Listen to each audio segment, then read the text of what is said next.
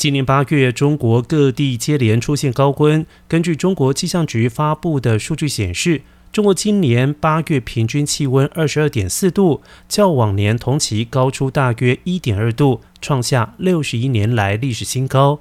有两百六十七个国家气象站单日最高温追平或者是突破纪录。除了高温，八月降雨量也偏少。今年八月，全中国平均降雨量八十二点四毫米，较往年同期减少百分之二十三点一，是一九六一年以来同期第三少。